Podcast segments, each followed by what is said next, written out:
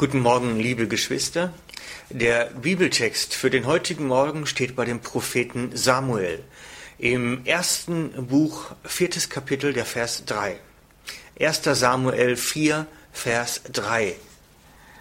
Dort steht, lasst uns die Bundeslade des Herrn von Silo zu uns herholen. So wird er in unserer Mitte kommen, in unsere Mitte kommen und uns aus der Hand unserer Feinde erretten. Ich lese nochmals. 1. Samuel 4,3. Lasst uns die Bundeslade des Herrn von Silo zu uns herholen. So wird er in unserer Mitte kommen und uns aus der Hand unserer Feinde retten. Das Volk Israel war in einer schlechten Situation, es war im Kampf. Und Sie brauchten etwas, woran sie sich klammern konnten in ihrem Glauben, irgendwas Greifbares, und sandten nach Silo, um die Bundeslade zu holen.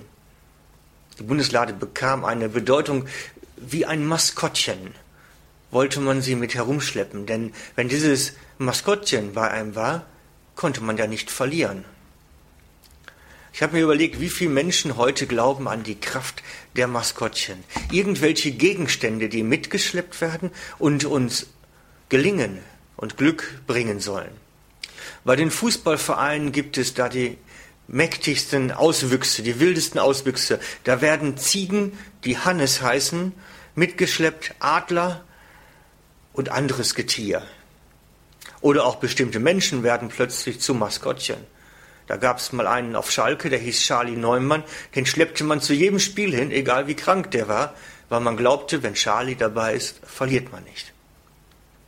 Da dürfen Trainer nur noch bestimmte Krawatten oder Jacken oder Hemden tragen, ähm, egal ob die jetzt gewaschen oder ungewaschen sind. Hauptsache, sie haben entsprechend diese Kleidung angelegt, damit man nicht die Spiele verliert. Aber auch sonst ist in der Bevölkerung der Glaube an Maskottchen sehr weit verbreitet, sehr in Mode. Wenn ich eine Klassenarbeit schreiben muss, muss ich unbedingt dies und jenes. Und ich habe mich gefragt, war das nicht ähnlich wie bei dem Volk Gottes in Silo? Haben Sie nicht auch versucht, Gott zu einem Maskottchen, das Ihnen dienbar ist, zu machen? Während der Zeit der Wüstenwanderung bekam Mose genaue Anweisungen von Gott, wie die Steintafeln mit den zehn Geboten zu verwahren sind nach der Verkündigung. Es sollte eine Kiste aus Holz gemacht werden, beschlagen mit Gold, nach genauen Anweisungen des höchsten Gottes gebaut werden. Die Tafeln mit den Geboten wurden in diese Bundeslade gelegt nach der Verkündigung und im Allerheiligsten der Stiftshütte aufbewahrt und später dann halt im Tempel. Als der junge Samuel, also zur Zeit des Tempels, zur Zeit des Priester Elis im Tempel, ähm, dort war, gab es eine Situation, da war der Priester Eli ein alter Mann, da war eine Situation im Volk, eine problematische militärische Situation. Die Philister kamen und belagerten das Volk Israel und man wusste sich nicht mehr zu helfen. Man suchte eine militärische Lösung für diese kriegerische Auseinandersetzung. Die Ältesten des Volkes machten es dann so, wie man es halt so in Jericho damals machte. Man rief nach der Lade des Herrn, die man ja damals um Jericho herumgetragen hatte, um sie nun auch im Krieg mitzuschleppen. Denn wenn der Herr dabei war, konnte man ja nicht verlieren. Im Verlauf des Kampfes erlitten die Israelis eine verheerende Niederlage gegen die Philister. Und die Bundeslade geriet in die Hände der Philister. Sie haben versucht, Gott auf eine Kiste zu reduzieren. Sie haben versucht, sich Gott selbst dienbar zu machen, indem sie ihn benutzen. Es mag der ein oder andere sagen, das war doch damals, das passiert doch heute nicht mehr.